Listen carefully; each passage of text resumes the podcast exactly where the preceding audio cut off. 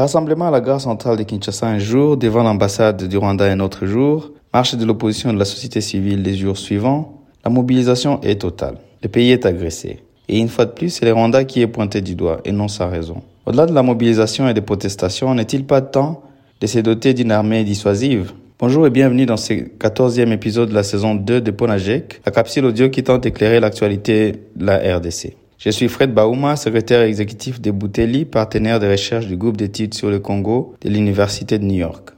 Nous sommes le vendredi 3 juin 2022. De Kinshasa à Bukavu, en passant par Lubumbashi, Bunia, Kisangani et même à l'étranger, les appels à la mobilisation se multiplient. Dans la rue comme sur les réseaux sociaux, le message est clair. Le Rwanda a une fois de plus attaqué la RDC à travers le M23. Deux militaires rwandais ont même été arrêtés en RDC. Sur terrain, les récents combats entre les M23 et les FARDC soutenus par la MONUSCO ont accentué la crise humanitaire avec 70 000 nouveaux déplacés selon l'ONU. Et c'est dans une région qui en comptait déjà plus de 5 millions.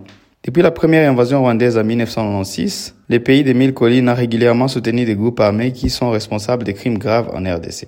Mais au-delà des protestations légitimes de la population, une autre question bien plus importante mérite d'être posée. Pourquoi les Rwandais et d'autres pays de la région arrivent facilement à agresser la RDC Car outre le Rwanda, d'autres pays limitrophes de la RDC soutiennent ou ont soutenu par le passé des groupes armés locaux ou étrangers sur le sol congolais. C'est le cas des Imbonerakure et milices du parti au pouvoir au Burundi qui opère encore aujourd'hui au sud Kivu.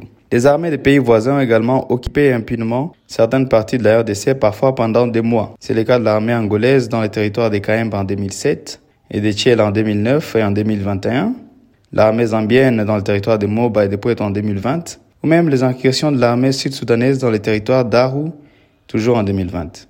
On pourrait aussi se demander pourquoi la RDC a besoin d'armées étrangères pour faire face à des groupes armés sur son territoire, comme c'est le cas avec l'UPDF depuis six mois au Nord Kivu et en Ituri, ou encore euh, de certaines unités de l'armée rwandaise entre 2019 et 2020 dans les opérations contre les FDLR et d'autres groupes rwandais au Nord Kivu et au Sud Kivu. Cette question est importante, surtout lorsque comme l'affirme un rapport du ministère congolais de la Défense et anciens combattants, le province du Nord Kivu et Ituri compte officiellement environ 50 000 militaires, soit plus de la moitié de l'ensemble des effectifs des FARDC. Et c'est sans compter la police nationale congolaise et les casques bleus de la MONUSCO. En réalité, malgré les appels incessants de la société civile et de bailleurs de fonds, la RDC n'a pas pu se doter de forces de défense dissuasives. Malgré le progrès initié en 2005 et en 2011, avec la formation de certaines unités de l'armée et l'adoption d'un plan d'action de réforme de FARDC, les tentatives de réforme visant la professionnalisation de l'armée en se focalisant sur le recrutement, la formation, l'équipement et le casernement sont restées incomplètes et n'ont pas résolu les problèmes structurels au sein de FARDC. Aussi, les différents accords de paix qui ont déversé des combattants issus des groupes armés dans l'armée ont beaucoup affaibli ces efforts de réforme. Les rapports d'évaluation de l'état des sièges faits par le ministère de la Défense et anciens combattants de la RDC en décembre 2021 dressent de manière lucide les conséquences de l'échec de la réforme de l'armée. Déficit criant d'effectifs opérationnels, inadéquation entre l'effectif existant et déclaré, déficit de renseignements, insuffisance du personnel logistique qualifié, etc. Et la recommandation du ministre de la Défense est éloquente. Il est urgent de définir et appliquer une politique de défense de la RDC dont l'absence explique logiquement les faiblesses de notre système de défense et les fréquentes agressions que nous subissons.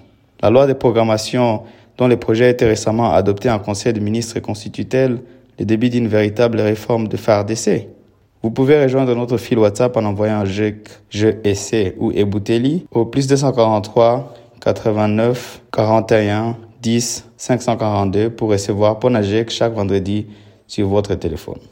À bientôt.